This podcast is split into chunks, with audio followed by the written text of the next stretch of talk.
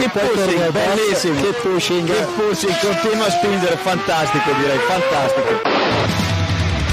Go to the finish line, keep pushing. Don't worry, I'm pushing like a hell. Fucking, fucking right of it. That was amazing, guys. Woohoo! Yes, yes, yes! I'm much quicker than Jimmy. Give me the full power then. Avanti, Fer, avanti! All the time you have to leave a place. Okay, Felipe, Valtteri's faster than you. Do not hold him up. Hey guys, this is ridiculous.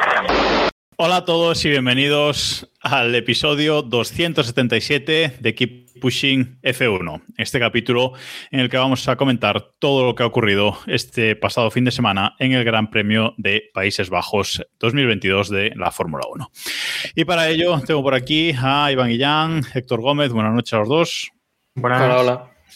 En un ratillo tendremos también por aquí a David Sánchez de Castro, que ha tenido un pequeño incidente llegando a casa. Eh, aparcar en Madrid, básicamente. O sea, ese es el incidente. Eh, pero bueno, mientras vamos a ir eh, comentando por aquí esta incontestable, podemos decir, victoria de eh, Max Verstappen en su circuito de, de, casa, en su gran premio de casa. Ha sido un gran premio que podemos decir que ha habido pues bastantes luchas en pista, bastantes eh, adelantamientos. Yo creo que ha sido un gran premio bastante divertido, mejor de lo que esperaba, la verdad. No sé qué, qué pensáis vosotros. Sí, bueno, a mí me pareció súper entretenido, ¿no? Mucha variedad estratégica, estuvieron pasando cosas, como con lo de Sunoda, que animaron un poco el, el, la carrera. Y... Perdona, Tsunami. Sí, bueno, Tsunami. Eh, quería empezar, bueno, quería empezar flojito, pero, pero sí, sí, para mí ya es Tsunami. Eh, espero que a nuestros oyentes japoneses no les moleste, pero a mí me parece un buen apodo, ¿no? Creo que, pero igual que como si dijésemos... Eh, el terremoto, ¿no? O algo así. Quiere decir que no es nada. Es por el juego también de palabras que lleva su nombre, ¿no? Me parece muy divertida esa, esa forma de la que le he llamado. Ha sido Binotto el que le ha llamado así. Un genio, Binotto. Yuki Tsunami, sí, señor. Bueno, aparte del Tsunami, eh, Iván, ¿qué, ¿qué te ha parecido este gran premio? A ver, yo soy. Voy un poco en contra de la opinión que tenéis vosotros, por lo que parece. Yo a la, a la vuelta 20 me podía haber echado una siesta fácilmente. Luego es cierto que, que vino, se vino la gozadera, ¿no? Pero, pero al principio sí que parecía victoria de Verstappen clara y que nadie le iba a plantar mucha cara, a pesar de que teníamos la esperanza de que Ferrari podía meterle mano, hablamos en el Gran Premio, en el previo de la, de la carrera, ¿no? De que este Gran Premio a lo mejor Verstappen se llevaba una sorpresa y al final fue Mercedes, ¿no? La que estuvo ahí inquietándole un poco. Bueno, pero eh, la semana pasada, bueno, yo no pude estar, pero se estuvo escuchando lo que comentabais, por ejemplo, de las Pirelli, ¿no? Que Pirelli decía que los neumáticos duros iba a ser algo testimonial, que nadie los iba a utilizar y demás, porque era, no tienen agarre. Y después resulta que fueron los neumáticos preferidos por, por muchos, ¿no? Y, vimos al menos esa guerra, esa guerra entre neumáticos blandos, medios, duros. Eh, después también Pérez con los medios y Red Bull criticándolo después porque eran mejor los blandos. Eh, Mercedes con un ritmo con los duros que aquello era una barbaridad. No sé, hubieron cosas que más divertidas al menos de las que yo esperaba. Eh, sí, a ver, hubo cosas más divertidas, pero como decía eh, Robert, Roberto Montijo en, en, nuestro grupo de Telegram, t.m barra Keep F1, hacer lo contrario a lo que recomienda Pirelli suele, suele ser lo lógico y salir bien, ¿no? Y en este Gran Premio pues se ha visto, se ha visto otra vez, ¿no? Que Pirelli no recomendaba las duras, de hecho prácticamente decían que, que, era tontería llevarlas y al final fueron las grandes, eh, las grandes protagonistas sí, de este. Hay que, hay que decir que venía, en este caso, tenían los, los tres compuestos más duros. O sea, las duras era el C1, que solo se ha visto de momento en Bahrein, en España y en Gran Bretaña, además de, del fin de semana pasado. O sea que quizá también el, esa selección de compuestos, no sé, parece que sí. es, el C1 es más, es más, el más duro, es, es más polivalente, ¿no? Que, que los otros. Es un poco extraño siempre Pirelli, pero creo que esta carrera es lo que decía y no la, la, base, ¿no? Lo que desearíamos para, para todas las carreras, ¿no? Que, Hmm, que pudieran jugar los pilotos con ellos. Que además, esto que nos comentaba Robe sobre que hay que hacer siempre lo que nos recomiende Pirelli, eh, venía también porque en los libres vimos que Alfa Tauri copió un poco la estrategia esta de, de, de Aston Martin, que creo que hemos comentado en alguna carrera ya anterior, que Aston Martin en los libres lo que hace es utilizar todos sus neumáticos al menos también incluso los medios y duros y todos, los utiliza para quitarle esta em, primera capa que no sé por qué ellos creen que esa primera capa que tienen esta primera película que tienen los neumáticos pues puede ser perjudicial incluso para, el ritmo de carrera. Lo hace Aston Martin toda la temporada y en esta carrera también hemos visto cómo eh, Alfa Tauri ha copiado un poco esta estrategia, un poco, no sé. Em, y bueno, en Pirelli han dicho que es una tontería y que no sirve para nada, pero a lo mejor empezamos a ver otros equipos también imitándolos. Bueno, eh, no sé, esa película así brillante que tienen los neumáticos supone que es lo que más agarra en principio, pero bueno, eh, si Pirelli dice, dice eso, pues los equipos que hagan, que hagan lo contrario. Antes de empezar con lo que es la, carrera en sí, hay que recibir por aquí a David Sánchez de Castro. Buenas noches. Mira, aún está colocando el micrófono, aún no sabe ni cómo va. Buenas noches. aún no sabe ni cómo va. Bueno, ¿Qué tal? ¿Qué tal, eh, hijos? ¿Qué tal? ¿Todo bien? ¿Hemos llegado ya a lo de Ferrari? No, no, no, no. No, hombre. Estamos, en la presentación. ¿Qué te pareció el Gran Premio? Así en general, ¿te dormiste o, bien? No, no, estuvo bien. Estuvo bien. Yo me entretuve bastante. Estuvo una carrera medio decente para lo que podía haber sido. Y bien. Yo me lo pasé bien. Vamos, el show de Ferrari ayuda mucho. O sea que. Sí, al final eh, estábamos comentando que, bueno, que al principio estuvo más. parecía lo que, lo que esperábamos, ¿no? Que Verstappen iba a meter mano, pero, pero luego al final vino, vino la sorpresa. Así que quizá Pirelli, ¿no? Trajo un poco lo que esperábamos de ellos, ¿no? Que haya neumáticos de todo tipo ahí en, que sean válidos y que se pueda pelear, pelear con ellos. Bueno, eh, se nos ha borrado Héctor. Vamos a meterlo otra vez. bueno, decía que antes de pasar con la, con la carrera, eh, había unas palomas con cierto nivel de huevazos en este circuito, Héctor, porque hemos visto imágenes de Fórmula 2 que, bueno, cuidado, ¿eh? Sí, por alguna razón, pues las palomas de aquí, eh, de Países Bajos, pues no sé, no tienen miedo a nada y, lo que comentábamos, ¿no? Deben poner unos huevos de, de avestruz esas palomas, porque vamos, eh, entraban en la pista, tenían los coches al lado pasando a centímetros suyo y nada, ahí, ahí estaban. Sin inmutarse, vamos. Bueno, eh, la pole del eh, fin de semana, o sea, la pole del, sábado fue para Max Verstappen, una pole por 21 milésimas con respecto, a, con respecto al segundo, con respecto a Charles Leclerc, y venía mejorando los Mercedes, pero Mm, Sergio Pérez hizo un poquito Crashgate ahí en, esa, en esa Q3, ¿no, David? Hizo un poquito, bueno, aquí ya no va a mejorar eh, nadie y así os quedáis. David no. Fue la, la principal ah, aportación de Pérez, es que, no, os oigo fatal, pero debe ser algo por, por no sé, debe ser yo. Que sí, no, a ver, Pérez haciendo de Choco Pérez en la clasificación me acordé de lo que hemos hablado muchas veces aquí, de lo de quien provoque una bandera amarilla o una bandera roja, eh, debería ser penalizado. En este caso, impidió que los Mercedes mejoraran. Eh, por tanto, mm, igual debía haber recibido algún aviso o algún algo, ¿no? Pregunto. Pues eh, no sé. No sé qué opináis, Héctor mientras esté la normativa así, pues no sé, si hemos hablado muchas veces, ¿no? Yo lo que haría tal vez cuando se provoque una bandera o algo es, de alguna forma, dar una última oportunidad, dar un poco más de tiempo a esos pilotos que no han podido dar esa última vuelta, pero entramos en los neumáticos, ¿no? ¿Y qué hacemos? Porque los, ya han fastidiado también esta vuelta a los neumáticos, eh, entregamos nuevos neumáticos, no lo sé, es, es muy complicado. Y para empezar a solucionar esto, yo empezaría por Mónaco intentando algo diferente allí. Y a partir de ahí tal vez extrapolarlo a otros circuitos pero bueno, estamos creo muy lejos de que algo así llegue a la Fórmula 1. Bueno, pues eh, también hemos visto en la clasificación eh, problemas con las bengalas. Esas bengalas que la organización puso en la entrada un cartelito eh, pidiendo que no se entrara con bengalas al circuito. Se ve que tuvo, evidentemente, que tuvo mucho efecto y, evidentemente, entraron bengalas al, al circuito y un par de ellas acabaron en la pista. El, em, sábado eh, iban en medio y medio de la pista provocando una bandera roja lamentable, por otra parte. Hay gente a la que no se le puede pedir más y, y ya está. o sea, Bueno, eh, estamos asumiendo que esa gente sabe leer, ¿no? Que también lo hemos leído esta semana por Telegram. Em, es difícil. Para Ronda por ahí el vídeo de- del, del señor tirando la bengala, ¿eh? Como el resto de la grada, en un perfecto neerlandés, le llama de todo. Pero Y, y un vídeo mm, que parece de seguridad, ¿no? El que, el que tira la, el que tira la, la bengala de, de la grada. Eso no sé si esa polémica está aclarada ya o no. No sé, yo quiero pensar que no era de la, que no era nadie de la organización, porque vamos, Le llevaba incluso un pinganillo, ¿eh? Le colgaba un pinganillo. Sí. por aquí. Yo quiero pensar que sí era de la organización. Bueno, sí, para Espero que sea de la organización. Lo, increíble fue que al menos el domingo no tuvimos ya ningún incidente.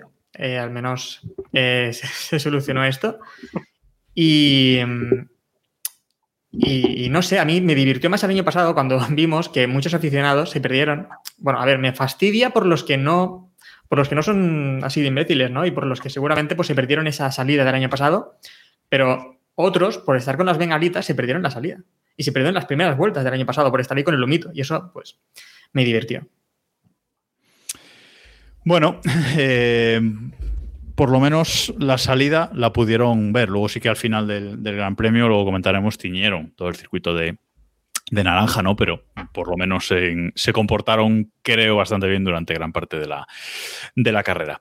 Vamos ya con, con la carrera. Victoria vuelta rápida para Verstappen en casa, como decíamos antes. eh, segunda victoria consecutiva aquí, por segundo año eh, consecutivo. Y la verdad es que incontestable, de nuevo, eh, Red Bull eh, otra vez en la batalla estratégica con, con Mercedes y cuarta victoria consecutiva eh, del año de, de Max Verstappen. Mm, bueno, aquí parecía que luego vamos con Ferrari y esas cosas, pero parecía que Mercedes era quien le iba a plantar aquí cara, pero David mm, no fue así porque de nuevo la estrategia la estrategia en, en Red Bull mm, fue perfecta. No sé si perfecta, pero bueno, mejor que el resto, por lo menos. Bueno, si no quiere hablar, David. Poco más se puede añadir. Eh, es verdad, es que fue. Además, fueron quien llevaron otra vez la voz cantante en, un, en, en- en las paradas en, en boxes. Las hicieron las más rápidas y además en el mejor momento. Eh, poco más se puede añadir. A ver, esto es lo de siempre. Como hemos dicho siempre hablando de cuestiones técnicas, con buena picha bien se... Eh, entonces, sabiendo que eran el, coche más rápido, el que mejor ritmo tenía, tanto a una vuelta como a, a- en ritmo de carrera, la estrategia es más fácil que te salga, ¿no? Quiero pensar que, y luego lo hablaremos si queréis, que esa, ese error, abandono, pifia, cagada de su noda, no compramos lo de la conspiración, ¿no? No, no. no. No. No, No, no, Vale, vale, no digo. no atribuyas, como decía no sé quién, no atribuyas a una conspiración lo que simplemente es de un idiota. Es, es idiota. Correctísimo, correctísimo. Sí, sí, sí. bien. Entonces, bueno, no, yo, yo. ¿Se puede decir idiota? Mm, Yo creo que es una palabra que se había baneado en el mundo de la, de la Fórmula 1. Hay que pedir perdón después, pero Ah, bueno. banear no. Perdón, perdón, lo hace cualquiera. Repartimos gorras y ya está. Sorteamos una gorra al oyente que se haya sentido eh, dolido por este comentario. Bueno, de nuevo Max Verstappen aquí mmm, muy superior este, este fin de semana, ¿no? Aunque en carrera, pues hubo, o sea, no lideró todas las vueltas de carrera, etcétera, por las cosas que fueron, que fueron pasando, pero mmm, parece que muy fácil otra vez eh, la victoria de Verstappen, Héctor. A ver, yo creo que es lo que decía también David, ¿no? Que eh, daba igual lo que hiciese Verstappen en esta carrera, daba igual casi la estrategia que hiciese, cualquiera de las que se utilizaron en el Gran Premio hubiesen sido válidas para él y hubiese ganado de todas formas, me parece. Mm, Creo que el ritmo era incontestable.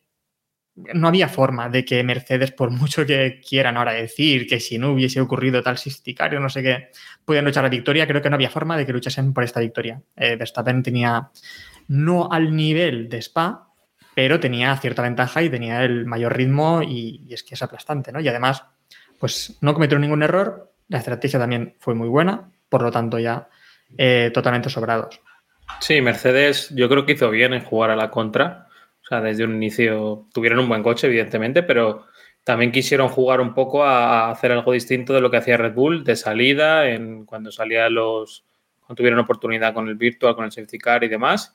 Y bueno, pues se la jugaron ahí un poquito y, no les salió bien porque Red tampoco se, se equivocó. Así que bueno, bien luchado por parte de los dos y, y ganó el, el, mejor, tenemos que decir, evidentemente.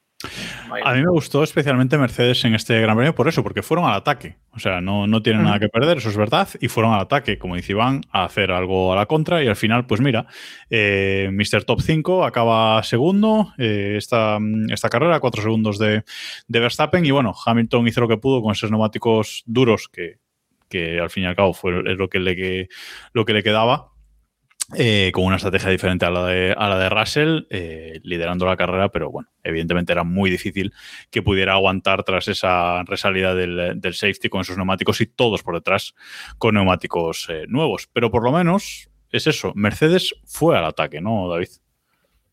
Sí, al menos lo intentó. Viendo que, que, no iban a poder hacerlo por, por la vía del, del ritmo, aunque Hamilton yo creo que sí era el único que podía haberle quizá peleado, sobre todo al final, eh, un poco más la, la victoria al final. Eh, lo intentaron por la vía de la estrategia y les salió mal. Mm, no tenemos que olvidar que los últimos coches de seguridad le destrozaron la estrategia a Mercedes. Yo creo, sinceramente, que, que la estrategia era buena, la, la, de una parada, porque, porque si es verdad que... Hasta luego eh, que, podía, haber, podía haberle salido si, si, si, no hubieran tenido ese coche de seguridad al final por culpa de botas y, de, y ese coche virtual de, de su noda, ¿no? Yo creo que sí, porque el ritmo que estaban llevando justo antes de, de, la parada era bueno y luego después ya iban con los neumáticos más o menos bien. Lo que pasa es que ya al final montaron todos neumáticos blandos, entonces ya en ese, en ese momento se acabó. A ver, en condiciones normales, estos son datos que he leído de, de Mercedes. ¿eh? Eh, tras la segunda parada de Verstappen, ellos creían que hubiesen quedado con 8 segundos de ventaja sobre Verstappen, a falta de 6 vueltas para el final, que vamos, yo creo que Verstappen podía recortarlo absolutamente e incluso adelantarle sí, y ritmo que llevaba, no, no tenía problema. Y yo sí que creo que sobraba mucho esa rajadita que vimos de, de Hamilton al final, porque lo que comentaba Jacobo. Ah, bueno, ¿no? o sea, totalmente.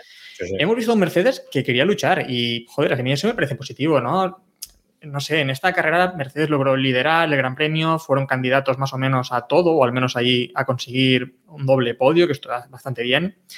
Y cuando llega la fiesta en la que Bottas ocasiones de safety car y rápidamente Red Bull sí que llama a, a Verstappen a meter blandos, eh, creo que Mercedes dudan, ¿no? Porque vemos que en un primer momento no meten a ninguno de los dos, se esperan a la siguiente vuelta y es cuando meten a Russell. Bueno, no dudan, ¿eh? Russell insiste sí, varias duda. veces en que quiere entrar. Sí, pero en la primera vuelta que tienen oportunidad, si no Por eso te digo le que, meten. Que, que, ni siquiera se plantean el, el hecho claro. de ponerle blandas. Exacto. Pero es que la estrategia esa yo la veo bien, la de aguantar los dos en pista, porque tienes a Russell frenando un poco a Verstappen. Claro. Y entonces proteges un poco a Hamilton. Lo que no veo que tenga sentido es que en la vuelta siguiente metes a Russell y le quitas a Hamilton la protección. Para eso mete a Hamilton. Si es tu.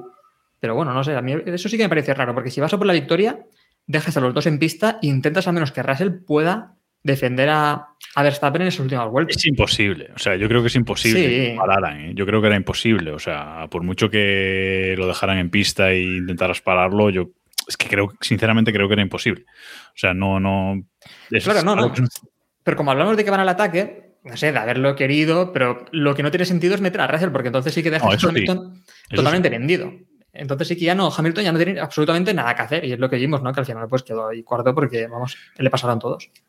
Eh, es verdad que Hamilton se duerme en la resalida, o bueno, hace la resalida demasiado pronto, eh, y bueno, Verstappen no le dura ni, ni una curva, eh, pero yo creo que habría... Botón, botón.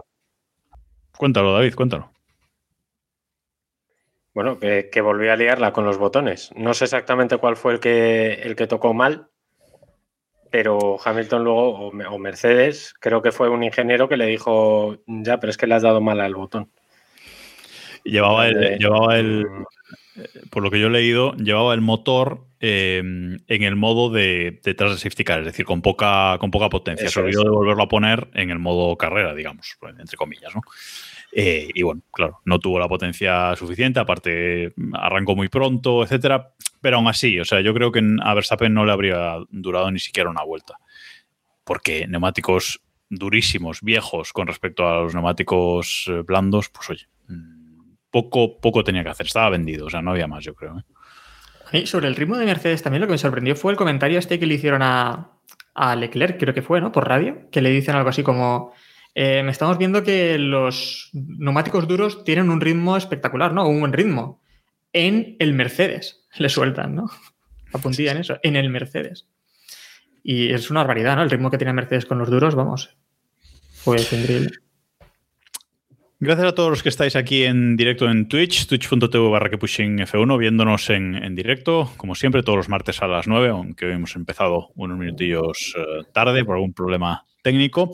Pero muchas gracias a todos los que estáis ahí, que habéis venido al salseo. Habéis venido, nosotros lo sabemos, a escucharnos rajar sobre Ferrari. Porque este fin de semana, eh, los que se suponían hasta ahora que eran los rivales de Red Bull en el eh, campeonato, eh, ha protagonizado un segundo episodio de, de Escudería, ese spin-off de The Office, espectacular este fin de semana. Voy a enumerar un poco solo lo que tengo aquí y luego vamos, vamos comentando si queréis, porque eh, las cagadas de Ferrari en este Gran Premio han sido eh, muchas y, de múltiples sabores y colores. Eh, toca en la salida entre Sainz y Hamilton, que deja el, eh, Ferrari de, Sainz con el fondo plano eh, dañado. Parada de 12,7 segundos para, para, Sainz, en la que falta una rueda, etc. Un adelantamiento de Sainz con bandera amarilla. Un safe release de Sainz en la última parada y 5 segundos de sanción. Una pistola de Ferrari rota por el Red Bull de Sergio Pérez. Leclerc acaba en el podio, pero Sainz acaba octavo. Y por si fuera poco, Em, pues Rosberg ha venido a atizar también a Ferrari a decir que los equipos de Fórmula 2 y Fórmula 3 lo hacen mejor con respecto a las paradas en, boxes. Y creo que aún me dejo alguna cosa por el medio porque, bueno, eh, en fin, ha sido un esperpento. Eh, por alusiones, Héctor, que además el camión de Ferrari hacia Monza ha ardido. O sea, bueno, ha tenido un incendio, o sea, para, para más INRI, ¿no? ¿Qué, quieres que diga yo? es que no, no, sé cómo se puede hacer tantas cosas tan mal y juntas. O sea, no, no, no. Yo creo Lo malo es que yo defendía una cosa. Bueno, yo he defendido muchas cosas, ¿no? Pero defendía una cosa que era que se exageraba lo de Ferrari a veces y que también otros equipos hacían pifias, ¿no? Y que McLaren hemos visto cómo ponían una rueda al revés. Pero es que lo de este fin de semana ya es cuando dices, no la pueden volver a liar. Yo siempre llego al Gran Premio diciendo, hoy no voy a utilizar el meme de Sainz. Lo pienso, ¿eh? porque no, voy a tener la oportunidad. no sé, en, un tercio de las paradas me parece que, la cagan con Sainz. Es increíble, ¿no? Y, yo culpaba también a Sainz. Lo he hecho varias veces, ¿no? Porque digo, no puede ser que Sainz arrastre esto desde McLaren y no puede ser que sea problema de Ferrari.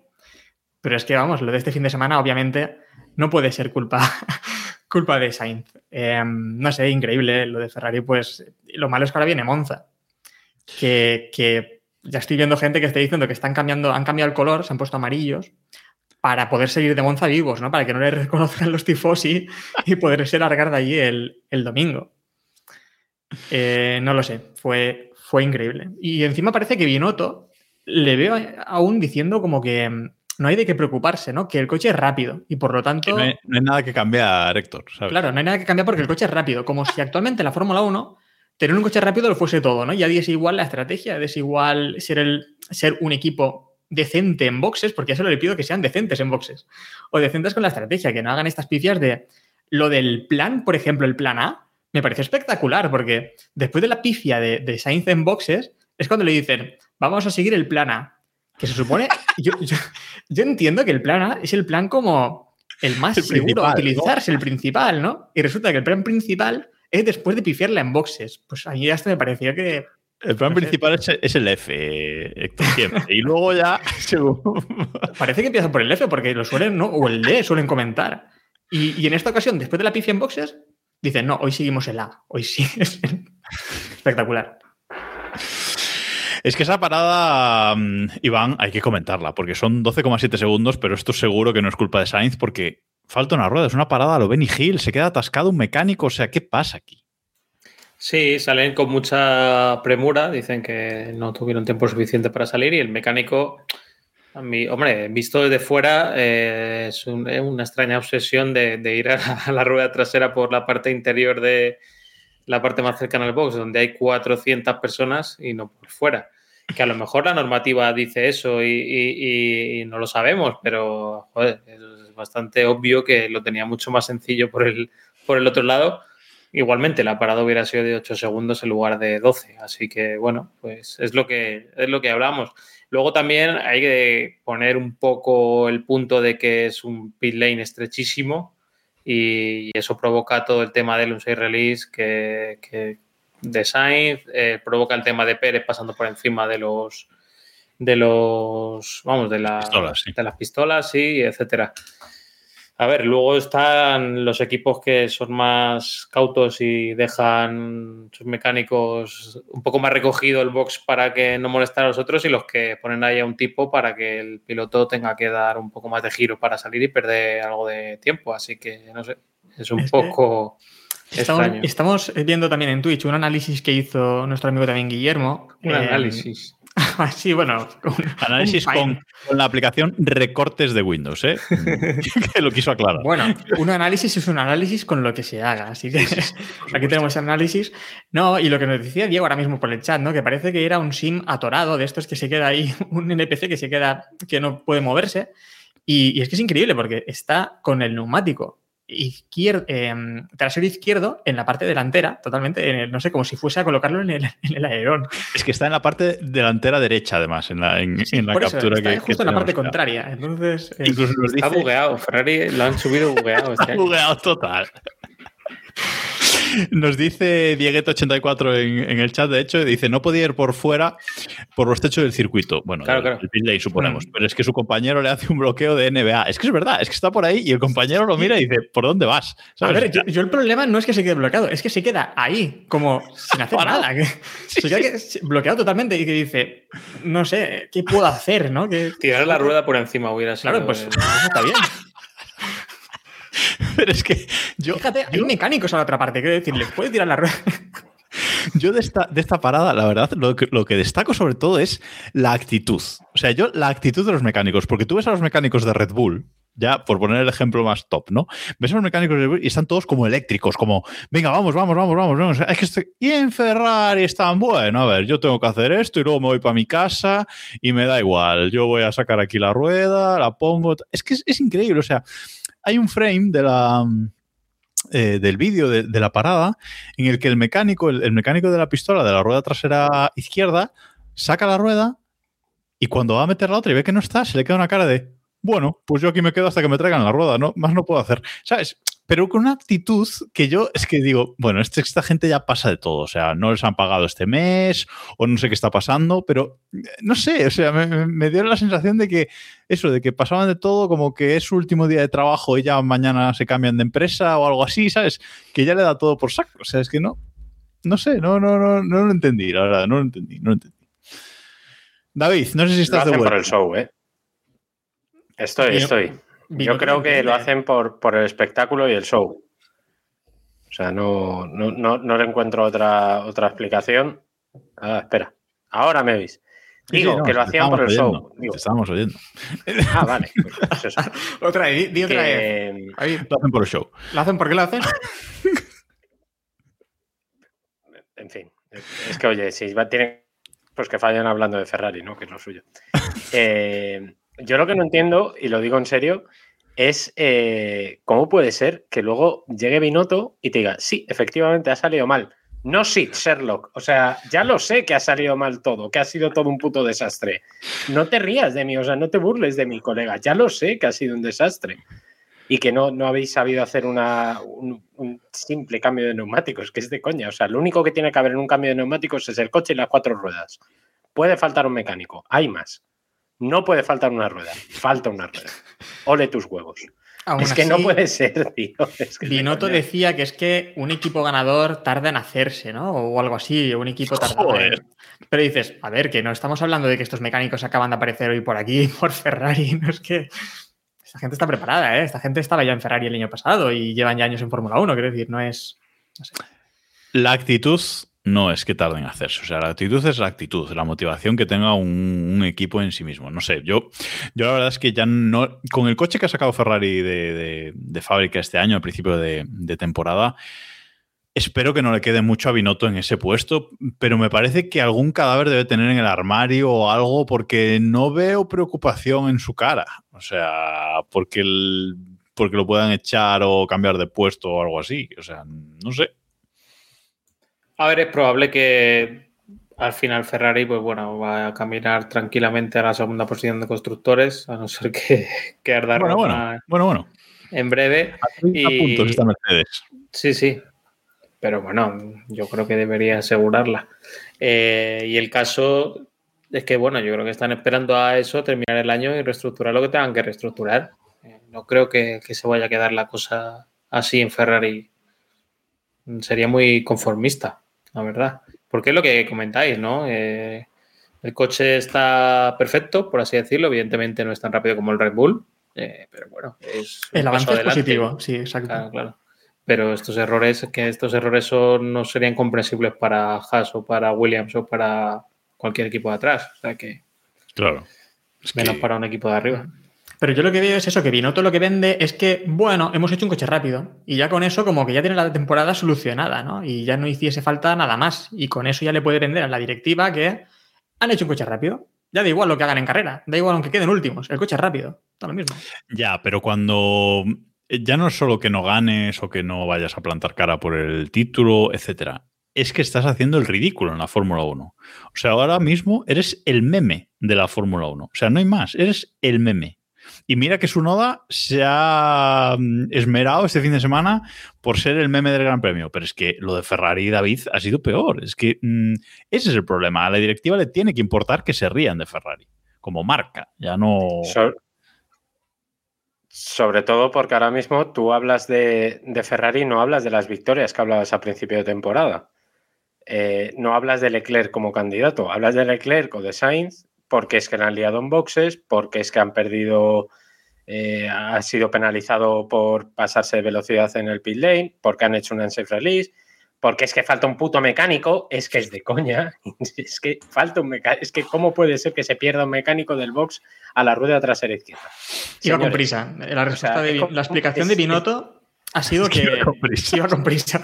Las prisas no son buenas. A ver, la medida, la medida es que amigos que todos tenemos que siguen así de, de, de, re- de lado las carreras, ¿no? Que se enteran del resultado y la ven de vez en cuando. A mí me han dicho, oye, no te he dicho nada de lo de Ferrari ayer o no te he mandado los memes porque ya es la- el pan de cada Sí. día. Entonces, Exacto. Claro. Al menos en esta carrera han cambiado de color para que podamos renovar los. ¿sabes? Bueno, de eso hablaremos después porque, a ver, a ver, a ver. Es que además Ferrari eh, tuvo mala suerte incluso eh, con el eh, virtual de Sunoda, porque eh, cuando Sunoda se para por primera vez, que ahora vamos con eso, eh, si ahí se llega a desplegar el virtual, pues la parada a Leclerc le habría venido que ni pintada, pero mm, Sunoda eh, continúa, Leclerc para y luego sí, luego hay un virtual. Eh, con lo cual, ni siquiera tuvo suerte en eso, en eso Ferrari. El tema es que Sunoda eh, sale de boxes y dice que tiene un neumático flojo y para porque le sale de allí, pero al parecer era un problema con el diferencial, diferencial. o algo así, ¿no, Héctor?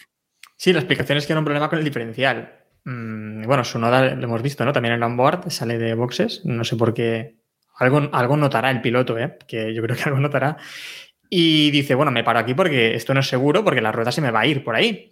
Y dice como que tiene la rueda, no la tiene ajustada. En el equipo le dicen, no, no, la rueda la tienes bien después de un buen rato. Primero parece que pasan de él, ¿eh? También os digo, porque empiezan a decirle bueno, ya está, ya está este.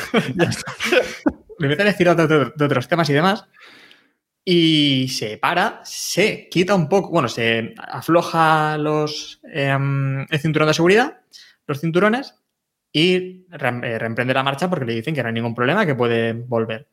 Se mete en boxes, le ajustan los cinturones de seguridad y vuelve a salir a pista. al rato pues tiene que parar porque obviamente ese coche no, no iba bien, ¿no? Y creo que Tsunami pues lo sabía y debería haber parado totalmente en boxes. A mí lo que a mí lo que me parece, lo que me parece increíble es que el equipo, con todos los sensores que tiene, vale que ellos sabían que las ruedas estaban bien puestas, o en principio eh, lo sabían, pero en toda una vuelta que tiene que dar su nodo desde que sale del box hasta que vuelve al box, que no se den cuenta de que el diferencial esté roto y lo hagan volver a salir, o sea. Bueno, y que el piloto te está diciendo, a ver, el Que hay algún piloto problema. imbécil no es, ¿no? Claro. Creo yo. ¿Quién fue el piloto también que le dijeron algo así? Era Pérez, ¿no? Que decía, no tengo potencia. Sí. Y el equipo le decía, no, no, sí que tienes. Hombre, Sí, sí, sí. A ver, que estoy notando que esto no va, que esto no tira. ¿Qué me vas, qué me vas a venir a contar? Eh, y pensando lo de Tsunami, que, que lo ha dicho Binotto, tal vez es lo que comentábamos, ¿no? Como Binotto no quiere ser el meme de, la Fórmula 1, tal vez ahora Binotto va a sacar memes para las carreras para que para despistar, ¿no? Vamos a convertir en otro meme. Y Tarde, yo espero, tarde. Yo espero ese Binotto. Dice, por cierto, que nos dice Laura en el, en el chat que eh, ahora es que empezamos las carreras diciendo a ver qué lía hoy Ferrari, ¿no? Y bueno, pues sí, pues es así. Es que no. Uy, las carreras. Y los viernes. Y los viernes. No, ya, ¿te ya puedes- desde el viernes estamos planificando a ver por dónde la arman. ¿Te puedes creer que yo el domingo vi la carrera pensando que, había, que habían opciones? Porque tú tienes ese cartel ahí que de vez en cuando lo miras y te confundes. Pero, pero el resto no, no. No, os aseguro que pensaba que Ferrari tenía. El coche era rápido, el sábado fue muy rápido, se quedaron ahí a pocas milésimas de, de Verstappen. Qué discurso vinotista ese, el coche de la Sí, totalmente, el coche era rápido. No, y después pensaba que si hacían una estrategia decente, tenían dos pilotos para luchar con pero Verstappen. es que ya estás poniendo Podían una, hacerle un una sándwich. permisa. Es que- estás poniendo una permisa claro. que no. Sí, no, la, la premisa Claro. errónea era esa, que no pueden hacer una estrategia correcta. Pero bueno, en Es la premisa que le dio el ingeniero a, a Leclerc cuando el día que el que le dijo ¿en qué posición vamos a quedar? Si no te adelantas Bottas ni Hamilton no sé qué, primero. Claro, obviamente. hijo de tu madre. Gracias. Gracias por nada. Pero sí que hay- algo hay positivo en Ferrari y son los pilotos, ¿no? Que al menos vimos que, que Sainz y Leclerc pues están haciendo las cosas más decentes al menos que Pérez. Que lo de Pérez pues sí que está siendo grave. También es otro tema que podemos eh, sacar porque vamos. Es que de- Verstappen estará solo, que no le hace falta a Pérez ahora mismo, ¿eh? Pero el día que le haga falta, pues se va a encontrar ahí un... Es que de Pérez no hemos comentado nada. De hecho, dijo Iván al principio con lo del accidente del sábado que fue todo lo que aportó en este gran premio. Porque es que ni se le vio. Quinta posición y luchad vosotros que yo no me, no me apetece, ¿no, David? Porque es que no. No para más. Y aún así, eh, y aún así le está peleando el segundo puesto a, a Leclerc. Es que tiene carallo, es que, es que tiene, tiene lo suyo. Eh, Pérez nada, Pérez nada. O sea, Pérez lo único que está haciendo es, eh, bueno, pues, pues resistir. ¿Puedo- puedo- una Es que ni siquiera, porque es que ni siquiera está en modo botas. O sea, es que es que es una cosa que ni siquiera decía de Fuente del Cierzo que está en modo botas. No, porque botas era segundo. O botas por lo menos, mal que mal, joder, rascaba algo. Tercero, por, Por lo lo menos menos. los primeros años. Claro, pero es que es que no puede ser la diferencia, el, el diferencial que hay entre Verstappen y Pérez en todo, en, a una vuelta, a, en ritmo de carrera, en todo, es increíble. Es que Pérez no cuenta para las poles, por ejemplo. Yo nunca le cuento para las poles. Siempre están, pues bueno, Leclerc, que tal, Verstappen y Sainz, si acaso. Pero Pérez, Sí, y también lo peor para Pérez es que cada día veo menos apoyo en el equipo. eh, porque, bueno, hemos visto. Helmut Marco ya hemos visto que le ha atacado en varias ocasiones, ¿no? Con aquello de que tal vez había tomado un poco de tequila antes de la carrera o cosillas así. Y, ahora Horner, pues también parece que la abandona, ¿no? Porque el otro día también comentó que parte de la culpa era de Pérez porque se, se empecinó en poner medios en la última parada cuando el equipo le decía que tenía que poner blandos.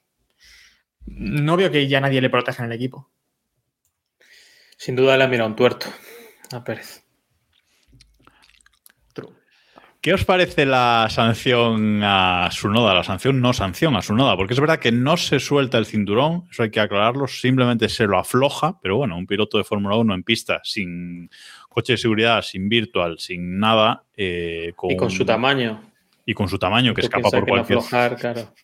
Claro, es que escapa por cualquier lado. O sea, mm, una sancioncita no le habría estado mal, pero bueno, una, una reprimenda, ¿no? Al final solamente. David. ¿te, te sorprende? No, no, no, ni mucho menos, pero que, que si vosotros habríais. Es que claro, es que no hay. No, hay- no, no, yo lo hubieran, yo lo hubieran calomado, yo lo hubieran calomado seriamente. Pero seriamente de cinco posiciones para la siguiente carrera. Ya verás cómo no se te olvida, cómo no te aflojas el, el cinturón. Bueno, es que le he metido 10, 10 sanciones, 10 puestos, ¿no? ¿Cómo que le han metido dispuestos? No, reprimenda y ya, ¿no? es penalización, reprimenda, reprimenda. Vamos, que yo haya visto. Lo que pasa, lo que pasa es que creo Ah, que esta bueno, con las reprimenda- reprimendas, vale, vale, vale. Claro, que esta reprimenda acarrea 10 puestos de sanción para su noda por las que tiene Correcto, acumulada. correcto, pero por la acción en sí. Ah, bueno, claro, sí, sí, sí. La acción en sí, no, no, la acción es reprimenda. Claro, claro. No, no, yo le hubiera metido cinco posiciones. Igual por eso, pues fíjate, no lo había pensado, pero igual por eso le metieron una reprimenda. Para meterle 10 posiciones. Eso no justifica ser, ¿eh? esa sanción. O sea, no, no, O sea, no lo había pensado, lo, pero. lo dejas con nueve reprimendas. No, no, no, no, no, no. metes- Claro, y le dices, bueno, pues para que sea un castigo serio, le meto una reprimenda que al final es más castigo que el castigo que le iba a meter. A ver, Creo que nos comenta cosas de la del normativa de la FIA te permite eso, que no lo sé. ¿eh? Leclerc se quitó el cinturón totalmente y tampoco le ocurrió nada. ¿Sabes? Y me parece que estas cosas deberían ser las que se Pero de Leclerc forma- lucha por el campeonato. Bueno, pero da igual, es que estas cosas son las que se deberían meter multas tochas, ¿no? Y no por tonterías Sí. como vemos a veces en la Fórmula 1. O después de, por algunas cosas, Tocar el te alerón, dineral. 10.000 dólares. Mm, Tal cual, sí, sí. Claro, tal cual, sí, sí, sí. Y esto no, pero bueno. Bueno, lo que pasa es que Bottas eh, vio que su noda no conseguía provocar el safety y dijo, bueno, pues lo voy a provocar yo, me paro aquí. Y esto fue lo que provocó, eh, pues luego, eso que, que comentamos de esa salida de Hamilton, eh, etcétera. No sé cuál fue el problema de Bottas exactamente, no sé si vosotros eh, lo habéis leído por ahí, pero no. La verdad es que mm, no, no lo tengo identificado. Algo de, de motor, creo, pero no sé si, si ha salido lo exactamente busco. el, el problema. le pongo un WhatsApp y te digo. Vale, ok. Eh, de cuando Williams lo tiene, supongo. Bueno, eh, Pues bueno. Dejémoslo ahí. Eh, simplemente sobre la resalida, eh, comentar, porque hay gente que ha tenido dudas con el tema, porque la nueva normativa dice que no te puedes poner en paralelo, eh, que los coches no se pueden poner en paralelo hasta que es la, resalida en, sí misma. Y ahí Verstappen se puso tan en paralelo que quedó a, vamos, a 50 centímetros de pasar a Hamilton antes de la línea del, del safety car donde se puede eh, adelantar. Hay que aclarar, Héctor, que esto, la acción es eh, legal en principio. Sí, la acción es legal. Es decir, el, el safety car ya se había marchado, por lo tanto ya se podían. No, no le puede rebasar antes de la línea de meta, antes de la línea de. Pero, quiero decir que lo de ponerse en paralelo, eso es mientras está el safety. Exacto, correcto.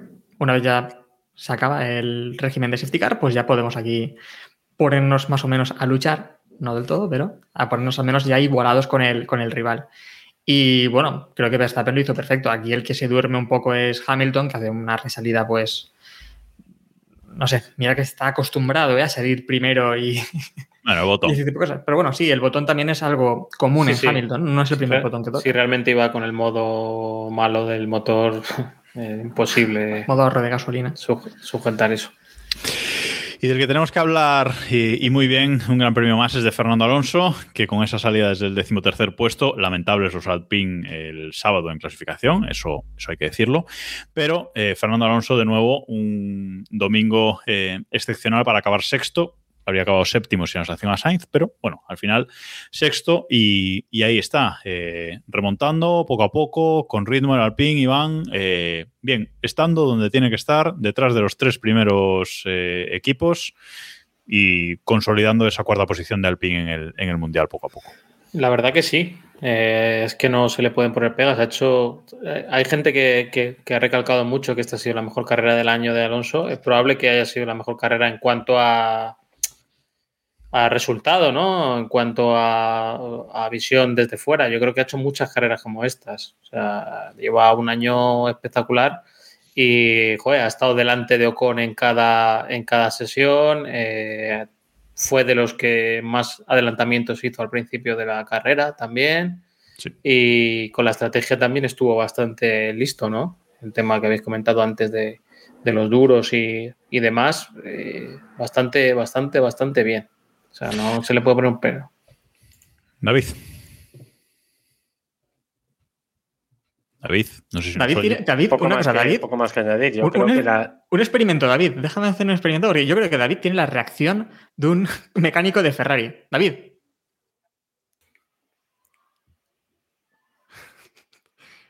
Ahora Se ya confirma. a propósito. Se confirma.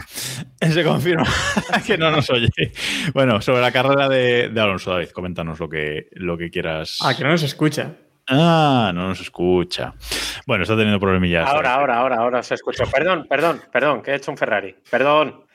¿Veis esto? Pues es que ha sido ponerme esta camiseta y ha empezado a salir todo mal. Eh, digo que Alonso ha hecho ya, lleva 10 carreras en los puntos, que es algo que no lograba desde 2000 ca- carreras seguidas, me refiero, que es bastante espectacular. Si no contamos el año pasado que hubiera hecho estas 10 mismas carreras con ese nefasto eh, Gran Premio de Bélgica, que como fue un décimo porque no pudo pasar de ahí, pues, pues le reventaron la, estadística. Pero que creo que es muy destacable y que está a siete puntos de Ocon. Que siete puntos es mm, nada y menos. A falta de lo que queda de temporada, molaría bastante que cogiera, le acabara ganando a Ocon y dijera, me piro vampiro. Hombre, yo creo Muy que su único objetivo hasta final de año es quedar por delante de Ocon, única y exclusivamente. Bueno, ya era su objetivo Sí, ese sí, en la sí, tercera carrera del año, yo evidentemente. creo. Sí, bueno, y en la. Sí, y antes de llegar al PIN también creo, pero bueno. Me parece que es su objetivo, ¿no? Cuando ya se plantea la llegada de un equipo. Pero yo creo que es de las pocas cosas que nos quedan, que nos quedan divertidas este año en Fórmula 1. Y creo que es realmente Aparte de posible, Ferrari, quieres decir. aparte de la lucha de Ferrari y Mercedes. Y esa lucha aún la veo posible. Eh, por demérito de Ferrari. ¿eh? No, pero una- otra cosa divertida es la lucha entre Norris y Alonso por ser el mejor del resto. Creo que Alonso aún puede llegar a luchar con Norris por esa séptima posición. Y, y puede estar divertido, ¿no? Porque vamos, creo que 23 puntos, ¿eh? Quedan siete carreras. Sí, es posible, pero no va a ser fácil. con que alguno, bueno, con que Alonso tenga- con que Norris tenga la suerte que ha tenido Alonso a principio de temporada, puede- pueden ocurrir cosas, ¿no? No sé, ya veremos. Eh, pero sí que creo que es una lucha bonita por eso, ¿no? Por ser el mejor de- del resto. Eh, ambos lo están haciendo perfecto y están haciéndolo mucho mejor que sus compañeros, claramente. Y, y bueno, ahora mismo, pues lo que habéis comentado, ¿no? Que Alonso está, creo que en uno de sus mejores momentos desde, desde al menos su, su regreso e incluso, aunque le hemos visto hacer muchas cosas bastante buenas en, durante la época de McLaren, al menos ahora tiene un monoplaza cuarto de la parrilla, claramente, que le permite eh, mostrar cosillas, ¿no? Y le hemos visto que se siente cómodo, se siente ya superior a su compañero. Y creo que al menos eso también le va a animar un poco a el cambio que tiene que hacer el año que viene y, y esa lucha con, con Stroll, que bueno, esa creo que va a ser incluso más sencilla, ¿no? Que con Ocon. Eh, hablabais de, de Norris y Norris vuelve a salvar los muebles de, de McLaren aquí, eh, porque séptima posición para él, décimo séptimo Ricciardo, que bueno, no vamos a decir ya nada más de, de él, pero bueno, Norris de nuevo... Ya puedo eh, hacer lo que quiera. ¿Qué van a hacer? ¿Echarle? Mm, Que le echen. A Ricardo ya para lo que le me tira de los huevos. A ver. A ver, una cosa también, es verdad que eh, Ricardo también uno de los problemas de este fin de semana fue en clasificación, ¿no? Porque eh, Stroll se sale en la Q1, fuera, recoge un montón de grava, la echa de- dentro del circuito y tienen problemas tanto su compañero Vettel, que se queda también, bueno, no se queda fuera, pero también se queda ahí bastante atrás, y Richard Dahl, que también echó porque lo comentó también después, que se controla grava. Si no, probablemente estaría luchando por la pole. No, si, yo creo que si hubiese salvado, yo creo que hubiese llegado a Q2 al menos. Pero las vueltas anteriores también fueron muy malas. Yo creo que no merece la pena darle muchas vueltas a, a lo de Ricciardo. eh. Creo que Norris, No, de hecho, el otro, el otro día pensaba eh, que, que íbamos a hacer un ranking, ¿no? Hace en, en los episodios de media temporada y al final no lo hicimos. Y, y pensaba en el segundo piloto después de Verstappen más destacado del año y yo hubiera puesto a Norris, ¿eh? incluso junto a, a Russell. Creo que para mí están siendo los más fiables ¿no? De- del año, porque creo que, no sé, nos vamos a quedar con la medida, o sea, no vamos a tener la medida de cómo está el McLaren, ¿eh? porque No, sí, Ricciardo está fatal, pero es que tan fatal, sea, tan, tan mal como lo que estamos viendo de no puntuar en la mayoría de las carreras, es que es un poco, es un poco complicado de medir cómo está ese coche. Es que, por ejemplo, en, en Alpine, eh, más o menos sí podemos medir dónde está el coche, porque pues Alonso con se intercalan, etcétera, pero bueno, más o menos van quedando en la misma zona de, de parrilla, pero lo de McLaren es que solo hay un piloto. Corren con un piloto ya hace muchas carreras y, vamos, y, yo creo que incluso desde el anuncio de que de lo de Piast, etcétera, etcétera, Ricciardo, vamos, desde que lo echan, básicamente está, está peor, o desde que se lo teme, eh, está peor si cabe, ¿no? Y esto, bueno, va a ser un suplicio, estas siete carreras que quedan, va a ser un suplicio hasta, hasta final de temporada, pero bueno. Em, nos queda por comentar eh, un temilla que es las banderas azules y Sebastián Vettel, porque en esa lucha entre Hamilton y Verstappen. Eh, Hamilton y Pérez. Hamilton y Verstappen. No, sé ahora. Bueno, estaba luchando con Red Bull. Eh, Hamilton sale de boxes eh, Sebastian Vettel, se pone delante de los dos, tiene unas banderas amarillas, unas banderas azules enormes con su número, el 5, pero decide ignorarlas y durante varias curvas está obstaculizando a estos dos pilotos que están luchando por posición y luchando en pista eh, rebasándose uno al otro, David. Es decir, esto mm, no sé. Además, se lo dice el ingeniero por radio cuando sale por de boxes. Yo creo que en este caso, a ver, sin querer justificar lo de Vettel, que evidentemente lo tenía, se tenía que haber quitado, yo creo que Vettel lo que quiere hacer es no quedarse fuera de, o sea, no, echarse fuera de pista. Eh, yo creo que yo lo que hubiera hecho habría sido directamente echarme o sea, irme hacia la grava y ya está. No, no complicarme la vida y, hacerlo así. Pero mm, decidió no hacerlo y bueno, pues. Pues se la lió a Hamilton, básicamente. Porque es que no, no tiene mucho sentido, pero le pusieron eh, cinco segundos luego de sanción por, por las, eh, por no respetar esas eh, banderas. Pierde, perdió una posición de, parrilla por esos cinco segundos con, con Mick Schumacher. y bueno, la verdad es que yo no lo entendí mucho porque ya no es solo que veas las banderas, sino que te lo está diciendo tu ingeniero y creo que era bastante fácil apartarse justo ahí. La, la, explicación de David yo creo que no fue nada descabellado. Yo creo que aquello se puede, puede ser así. Por cierto, eh, eligiendo las palabras, eh, ¿qué os parece esa medida que tomó el promotor del Gran Premio de echar resina en la grava, en el primer metro de grava, para que no se moviera, entrara en pista? Iván. Mm, bueno, no ha, pasado ninguna, no ha pasado ninguna desgracia ni tal, así que bueno, parecía buena idea, pero no hemos visto mucha efectividad, la verdad. Además, Magnussen dijo, bueno, pues si no hay grava, hecho arena también a la pista. Una cosa que no hemos comentado, que, bueno, hemos comentado un poco de pasada, lo de lo de Sainz, ¿no? Sainz en, el Unsafe Release, que también le tira la culpa un poco a Alonso, ¿no? Que dice que lo exageró. Sí, hombre. Se lo come. No, y el comentario este también de he salvado a un mecánico de McLaren, ¿no? Que bueno, ahí puede tener parte de razón, porque ese mecánico de McLaren podría haber salido por los aires, pero fue también un momento curioso y yo creo que Sainz, hombre, no sé si merece sanción, porque es verdad que también se ve un poco obstaculizado. También es verdad que sin el mecánico de McLaren, aún así tal vez también hubiese estorbado. Era una situación complicada, ¿no? Yo creo que ahí el que menos culpa tiene es Alonso, porque Alonso tiene que pegar un frenazo brutal. Y evidentemente, evidentemente Alonso eh, quiere meterse y que no se le meta Sainz delante. O sea, va a acelerar todo lo que puede, todo lo que le permite la normativa. Pero es que no hay más llevas prioridad en el, en el carril y, punto.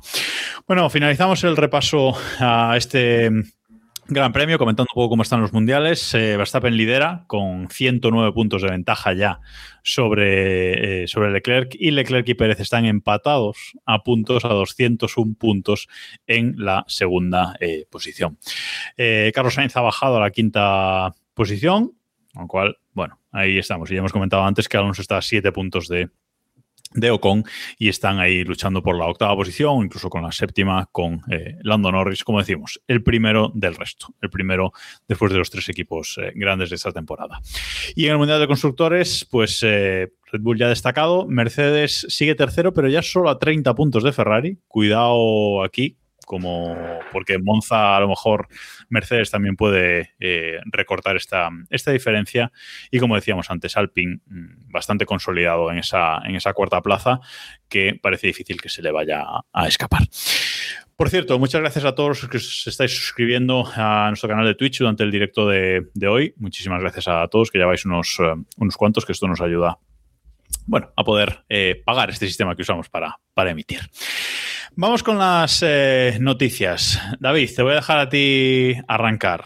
Mm, fin o no a la saga de Oscar Piastri. Correrá McLaren al lado de Norris y bueno, por fin le han hecho pagar al PIN lo que debía. ¿Y qué quieres que te diga? Pues bien, ¿no? O sea, bien, ¿no? Bien. A ver, al final han llegado y han dicho, ¿quién, quién tiene el contrato que vale? McLaren. ¿Por qué? Porque lo digo yo. Y punto. Porque tampoco han dado la explicación. O sea, en fin, podría haber valido también el contrato de Alpine. Pero yo creo que ha valido el deseo del piloto y ya está y para adelante. Eh, yo, sinceramente, creo que es un error, creo que es un error de gestión de Weber haber llevado este, esto así, porque tú no sabes las vueltas que puede dar la vida y yo soy Alpine, Renault o el heredero que sea y yo no ficho a Piastri. O sea, para mí Piastri ya estaría vetado de por vida. Y como eso, eh, tú no sabes dónde puede acabar en un futuro Otmar Staffnauer, yo espero que en una cuneta. Eh, o donde sea. una cuneta haciendo autostop. No seáis mal pensados, joder, no seáis tan bestias. Pero. O con una bolsa de cocaína en, el, en, el, maletero, ¿no, David? en el maletero, quién sabe. es de Motril. ¿Quién sabe dónde puede acabar Otmar? Eh, y eso, entonces, eh, bueno, pues yo de Piastri no lo hubiera llevado así. Porque además ahora, eh, no solamente por Staffnauer, a lo mejor el Lauren Rossi, pues dentro de cuatro años está en, me lo invento, Alfa Tauri o Red Bull. O, o sea, no, tú no puedes acabar mal en un trabajo en el que acaba, en el que te han echado o, estás entre los trabajos. Porque nunca sabes cuándo puedes volver. Entonces, sabe Dios qué pasará en McLaren también si es bueno, si no es bueno. Hay 600 pilotos para quitarle el asiento, entonces. Pues bueno, pero aquí, comentas? Aquí el, tema es que eh, al, al PIN le han hecho pagar un millón de euros en, costes de este juicio. Eh, y además se queda sin piloto, con lo cual más risas para Alpine, más descalabro para, para Alpine. Pero yo creo que lo interesante de todo esto, Iván, es un poco la cronología de los hechos que ahora hemos sabido, que no sabíamos hasta, hasta ahora, de la firma de los contratos de Piastri, de por qué, de esa fecha límite que tenía Alpine, etc. Presunta cronología. Bueno, presunta cronología. Que no cuadran muchas fechas, ¿eh? No sé si, Iván, lo tienes tú en, mente para, para contar. No, el, resumen rápido es que al final, por lo que se ha venido sabiendo o las últimas noticias que se han dado, no había una fecha límite no estipulada para firmar el contrato y que básicamente desde marzo eh, Alpine lo que le están venía ofreciendo a, Piastri era bueno un contrato para ser probador y un contrato para ser piloto titular en el, en el 23 y durante meses han estado retrasando el mañana te mando los papeles, la semana que viene te vuelvo a mandar los papeles, etcétera, etcétera, hasta que llega un punto en el que en el que Piastri, Weber y compañía dicen, mira, ahora que quieren, en el momento en el que realmente les llega un contrato, es para firmarlo y para firmar la cesión a Williams. O sea, irse dos años a Williams y luego venir. Entonces Piastri dice, mira, esto no es lo que me he prometido y se busca las habichuelas por otro lado. Y no creo que, la, al parecer, las negociaciones con McLaren han sido bastante rápidas. ¿Por qué no se hizo público el paso a McLaren? Yo creo que por el tema de Ricciardo. Eh, simple y llanamente. Y que el anuncio de Alpine una vez se va Alonso es el que desencadena todo el, todo el escándalo, ¿no? Pero que en cuanto hubiera rescindido eh, McLaren con Ricciardo se hubiera sabido, independientemente de que Alonso hubiera renovado o, no. Pero entonces, esa fecha del 31 de julio eh, para que Alpine pudiera renovar de forma unilateral a, Piastri no era cierta. Pues no sé, no lo sabremos, pero. No lo sabe nadie. Hay que en principio, por las últimas noticias que se han sabido, no, hay, no existía esa, esa cláusula. No había ninguna cláusula efectiva ni ningún año. Eh, si se sabrá o se aclarará este punto. Vamos, la noticia es un artículo de Motorsport hiper largo, Motorsport by Zach Brown, en el que se, explica un poco el tema. Para mí lo más extraño, bueno, viene un poco con lo que comentaba Iván sobre, sobre Ricardo también, ¿no? Y es que Zach, eh, Zach Brown, como una semana o dos después de ya tener firmado a Piastri, a una firma que en 2023 será eh, Ricardo el que pilotará para McLaren. También es verdad que no dicen qué categoría, que es un poco también jugar un poco con lo de, igual con lo de Palou, ¿no? Pero sí que admite que, van a contar con, Ricardo la próxima temporada, cuando ya tenían firmado a Piastri. Esto a mí también, viendo ahora la cronología, me parece muy extraño. Y, me parece también, vinando la hemeroteca, me parece aún más espectacular lo de Loren Rossi, porque en esa misma época él afirma que estaría encantado con conseguir o está trabajando en conseguir que Piastri y Alonso el año que viene estén en Fórmula 1. Y, sí, lo, ha conseguido. Felicidades.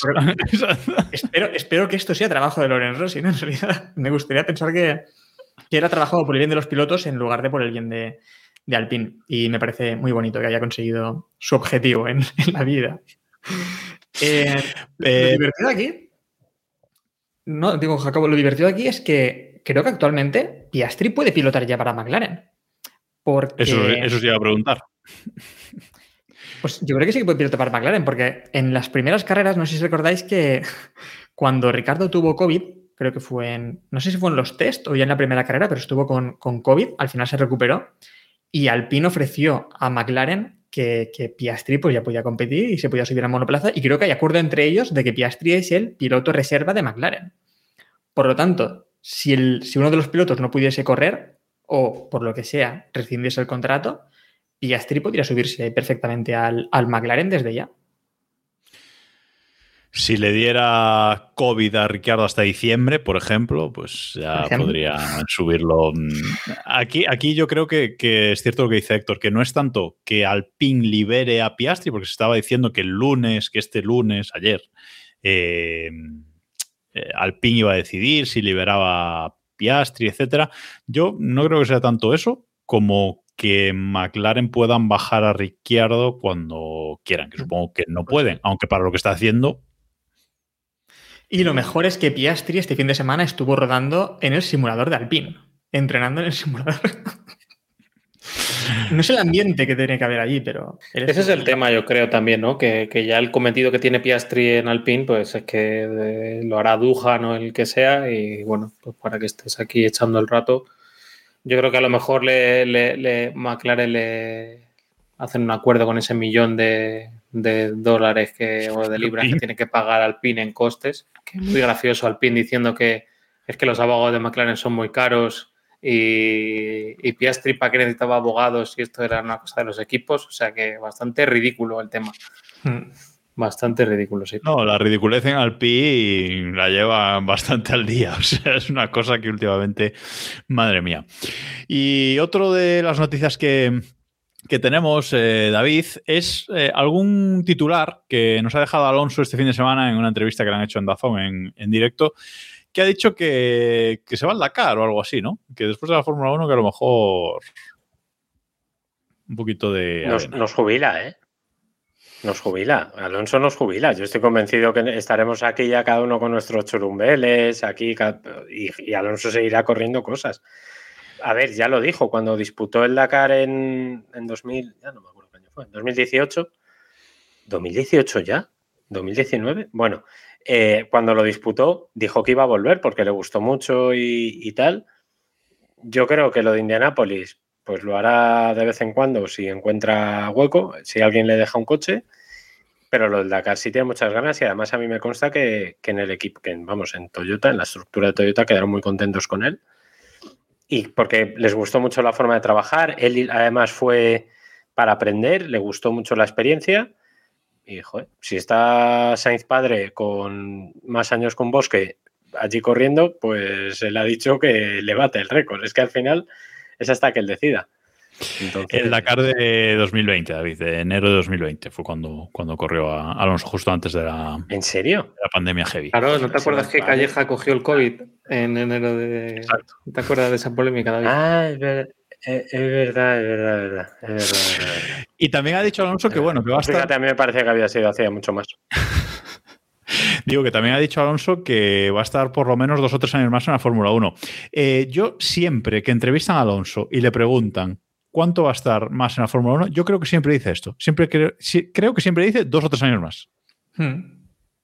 ¿Tengo esa Lo Entonces- lleva diciendo 20. Claro, Exacto. exacto. Sí. Yo recuerdo cuando se fue a, a McLaren, fue a- por primera vez me refiero, ¿eh? en 2007, que le preguntaron y dijo que si ganaba, siempre estamos en lo mismo ¿eh? también, porque en este momento dijo que si ganaba el tercero se retiraba, Claro. o dejó intuir eso. Es verdad que el tercero no lo tiene aún, y seguramente no lo tenga. Y, y entonces ya, pues eso, eh, pero creo que desde esa época creo que se habla de dos o tres años y ya está, y se va.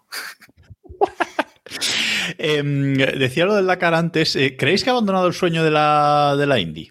Porque no ha mencionado nada de esto. Yo creo que. que- Que la India es muy difícil, ¿eh? Claro, es que ese es, el muy tema. difícil ganar la Indy 500.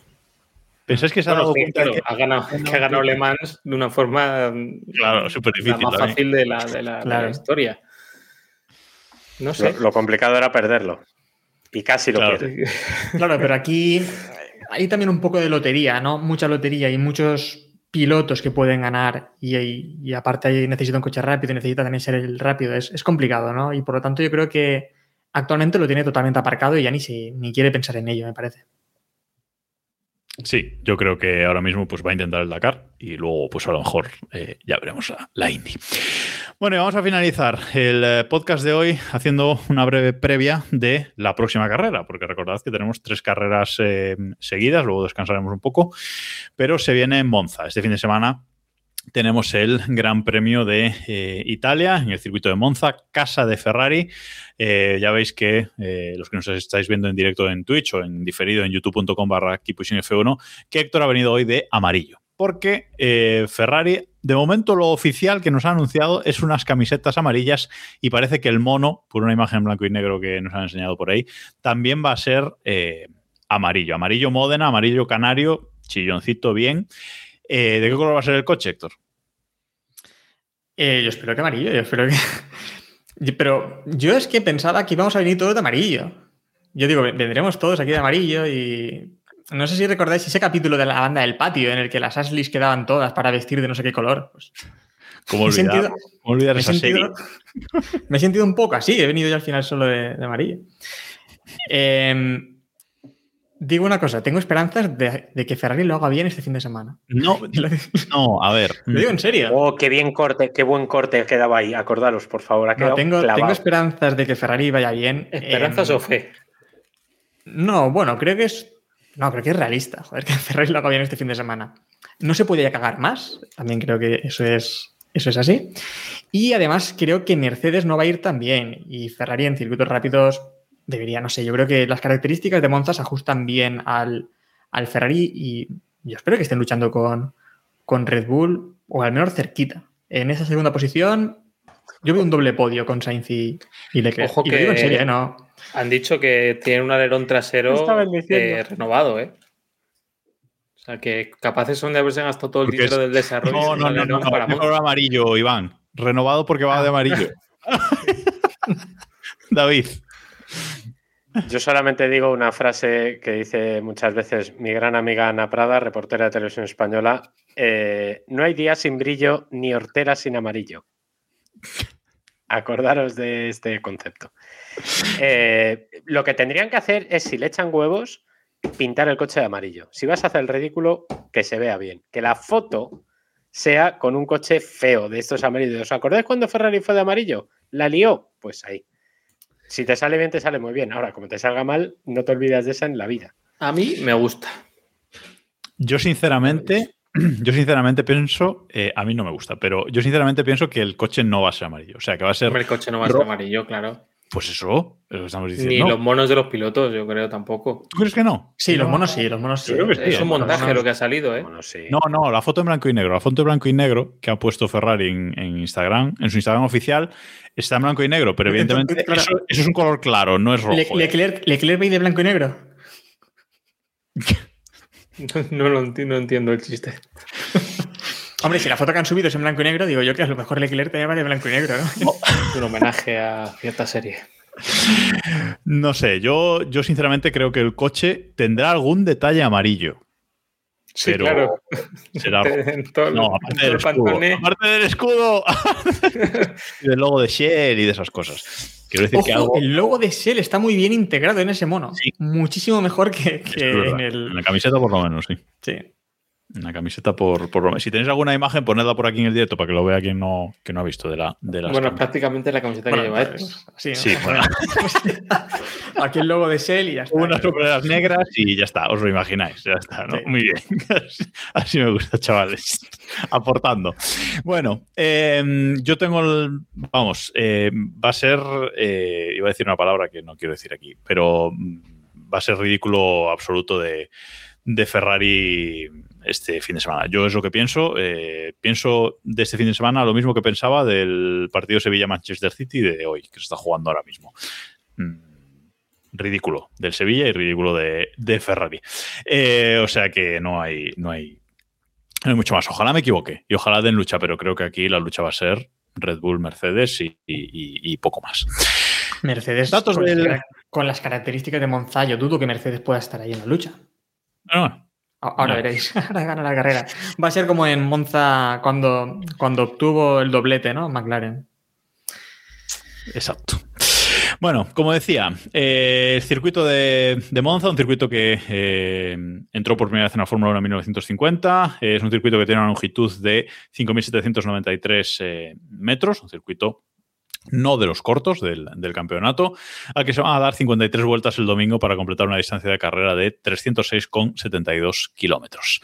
El eh, récord de la pista, cuidado, tiene Rubens Barrichello desde 2004 en 1 minuto 21 segundos 46 eh, milésimas. Esto mm, creo que es difícil de creo que va a ser difícil de, de superar también este, este año, pero bueno, la FIA lo va a intentar poniendo otra vez dos zonas de, de DRS, una en la recta principal, que otros años hemos visto que no ha servido demasiado porque no es una recta demasiado larga, y la otra zona entre las curvas 7 y 8 antes de la eh, chica.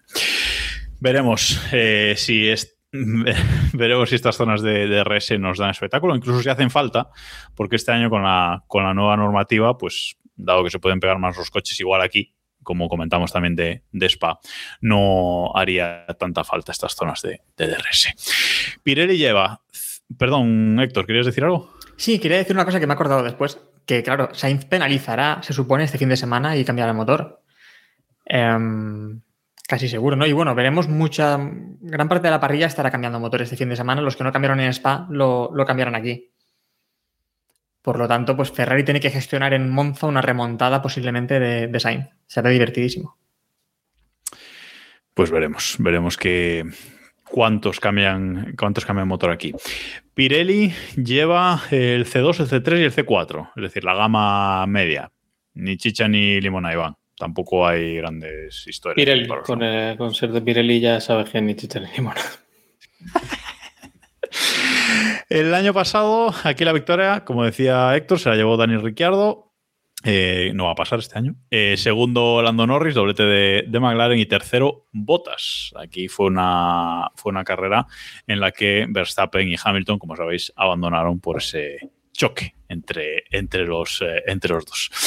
Eh, no, ojalá este año algo parecido, pero lo veo, eh, lo veo bastante, bastante difícil.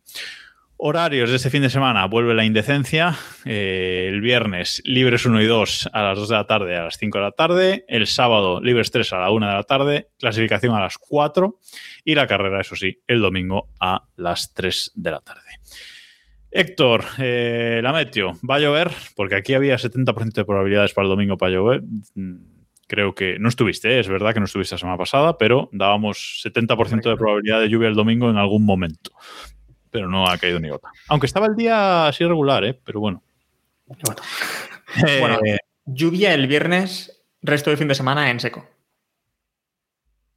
Esto es lo que hay de momento. ¿no? Pues nada, pues eso, otra. Hombre, está divertido, ¿no? Porque si los equipos no pueden casi probar los neumáticos el viernes, pues tendremos a lo mejor un fin de semana más divertido. Eh, noticias relativas a este gran premio es que eh, De Vries, que nunca sé cómo se pronuncia, pero De Vries va a hacer los libres con eh, Aston Martin. Iván. Sí, el tercer equipo distinto con el que hace libres este año. Distinto, distinto. Ah, bueno, sí, parece que Toto Wolff lo quiere mover mucho. No sé, es un poco raro cómo está el mercado. No sé si lo. Porque al parecer el, lugar más cómodo al que iría de Brice sería Williams, ¿no? Por, por Latifi, pero al parecer Capito está diciendo que Latifi va a renovar. Así que no sé. Y el tercer piloto se supone que suena para Aston Martin el año que viene es, es Drugovic. Por lo menos, o sea, se está rumoreando eso. Así que poco difícil de saber. Eh, y a su vez, el tercer piloto de Mercedes está rumoreando que Ricciardo va a ser el tercer piloto de Mercedes el año que viene. Eh, no. Grosjean, que le deben ahí. Sí, Ricciardo le pillaron, le pillaron en unas declaraciones con Pérez charlando ahí, eh, llegando a la parrilla o algo así, en la que le contaba a Pérez que iba a hacer un año sabático y que iba a volver en el 24. Así que veremos a ver. El caso es que el melón del mercado que tenemos ahora es el de Alpine y, Sí, cuidado. ¿eh? y, y Alfa Tauri, ¿no? Para el tema de, de Colton Herta, de Gasly marcharse al PIN. Eh, fíjate que lo comentaba Diego la semana pasada, ¿no? Que, que si él de ser Alfa Tauri ficharía a alguien de fuera del, del sistema de, de pilotos de Red Bull y parece que se han, se han se han fijado en Colton Herta, que la verdad que el año pasado fue una sensación en la IndyCar, pero este año está un poco más, más no tan brillante, ¿no? Por así decirlo, y no tiene superlicencia. Entonces, al parecer, Red Bull ha llegado a confirmar que si le dan la superlicencia a Colton Herta, que va a liberar a Gasly para que vaya al PIN. O sea que ahí tenemos el, el No, es mercado. Es que Helmut Marco ha hablado mucho de- sobre Sí, sí. este tema. Ha, ha- ha confirmado que tiene un acuerdo con Herta y que si le da la FIA la superlicencia, deja libre a, a Gasly para que vaya a Alpine, David. O sea que veremos la FIA qué hace. Eh, es que ahí está la batalla que tiene, eh, iba a decir Helmut, Helmut Herta, cágate. Helmut Marco eh, con la FIA por el tema de la superlicencia, porque han tenido ya problemas en el pasado de que no les han dejado subir pilotos de la, de la escuela Red Bull, de la, de la estructura Red Bull, porque no tenían la superlicencia. Entonces esto hay que leer por dónde viene y es precisamente por eso, porque es que la superlicencia es absurda. Tú no puedes dejar fuera de la Fórmula 1 a un piloto como Colton Herta, que no sé quién daba el, dato, yo no sé si era Robert el que daba el, el dato, nuestro amigo Roberto Montijo, eh, que es que Herta ha hecho más, ha, ha disputado más carreras que Max Verstappen en otro tipo de fórmulas, entonces claro, no, no tiene superlicencia, es absurdo. Al Y final lo que, no, lo que quieren recordar. proteger, yo creo, es la pues, su estructura, ¿no? De Fórmula 2, Fórmula 3, etcétera. Que al final es un eh, conflicto de intereses, evidentemente, claro. Claro, y que luego es mentira. Porque es que luego estamos viendo, el caso de Piastri es, yo creo que es ejemplar, que no te vale con llegar a la Fórmula 2 o a la Fórmula 3, Fórmula 2, ganarlas y luego subir a la Fórmula 1 de manera automática. O sea, Piastri ha tenido que medio hacer el lío para llegar a Fórmula 1, ha tenido que darse una serie de circunstancias muy concretas, que Ricardo la líe, que, que McLaren esté dispuesto a negociar, que tenga un, un tío como Weber detrás de él. O sea, se han tenido que mover muchas cosas que al final casi lo que menos importa, entre muchas comillas, en Piastri es que haya ganado la F3 y la F2 seguidos, ¿no? Entonces, En este caso, año, que además. Esté año, sonando para. Alfa Tauri, pues hombre, claro, no sé, el último que llegó de la IndyCar, si mal no recuerdo, fue Sebastián Bourdais, que también fue a Toro Rosso, eh, y recordad cómo, cómo acabó. Lo que pasa que, que Aquí- Bourdais venía de, ser campeón. entonces- Claro, recordad cómo se vendió aquel cambio también, de que venía un campeón, ¿no? Que venía alguien que sabía pilotar. Y- Aquí hay un artículo que ha escrito eh, nuestro colega PNZ, un 23 PNZ, Sergio, eh, que eh, ha escrito, no sé, ayer creo que lo publicaba, que lo linkaba en nuestro grupo de, de Telegram, pero ha escrito un artículo hablando sobre eh, un poco esto de la superlicencia, sobre la mentira realmente que es la superlicencia o, cómo la FIA realmente eh, no lo usa como lo debería usar, que es como estamos hablando, sino que lo usa como un mecanismo de control, ¿no? Un mecanismo de control, eso, para proteger precisamente sus, eh, sus fórmulas, que es lo que estamos eh, diciendo en Eldo, porque está bastante interesante la reflexión que hace, que hace Sergio Martínez al, respecto. Nos dice en el chat, Robe, que cuidado con esa parejita Tsunami Erta. Bueno, mm, ya veremos, ¿no? Si, si Tsunami sigue, que eso también está, está por ver. Eh, David, sí. Hombre, que digo yo que sí, ¿no? Hombre, si se cargan a Gasly, eh, Sí, porque para eso te cargas Que a si claro. O sea, si, si Gasly, porque claro, de este movimiento suponemos que Gasly es el que sale Sí, por sí. fin, que yo creo que ya lleva un par de añitos intentándolo, sale de la estructura Red Bull, hace algo parecido a lo que hizo Sainz. eh, que por cierto, yo creo que Sainz y Gasly, si no son de la misma quinta, se llevan muy pocos años. Y es curioso, ¿no? El paralelismo de ambos, como uno ha esperado en Red Bull, otro no, en fin. Em, perdón, que me, he ido. Entonces digo yo que Gasly acabará en, en Alpine y luego este Gerta sube al Alfa, Tauri, ¿no? Ojo también que no tengamos eh, sorpresita de última hora, porque parece que Alpine, bueno, que va a vender ahí acciones del equipo, etcétera. Se andan rumoreando ahí cosillas y, y esa pareja eh, o esa tríada eh, Alpine o con Gasly, esa tríada francesa, al final el equipo cambie de manos y, y- y no se lleve a cabo. eh. Cuidado, no tengamos una sorpresa de cara a final de año en este, en este tema. Que a lo mejor Gasly. Sí. No, no, perdón, iba a añadir solamente un punto. No sé si habéis leído a Esteban Ocon diciendo quién sería su compañero ideal para el año que viene. Correcto. Que no lo veis Sí. venir. Ah, sí, es Mick que no- Schumacher. yo cuando lo leí dije, pero estamos de coña. Dijo que Mick Schumacher. Que de repente metes en el melón a Mick Schumacher, que está el hombre suficiente tiene con lo que tiene, y le, le calzas ahí como, como posible compañero de, de Ocon, que, que, bueno, yo creo que dijo Mick porque dijo, bueno, así suelto un nombre que no va a ser y así me quito de, problemas de la pregunta, ¿no? Pero es curioso la elección. Sí, sí, sin duda que, que muy, muy curioso la- las palabras de Ocon.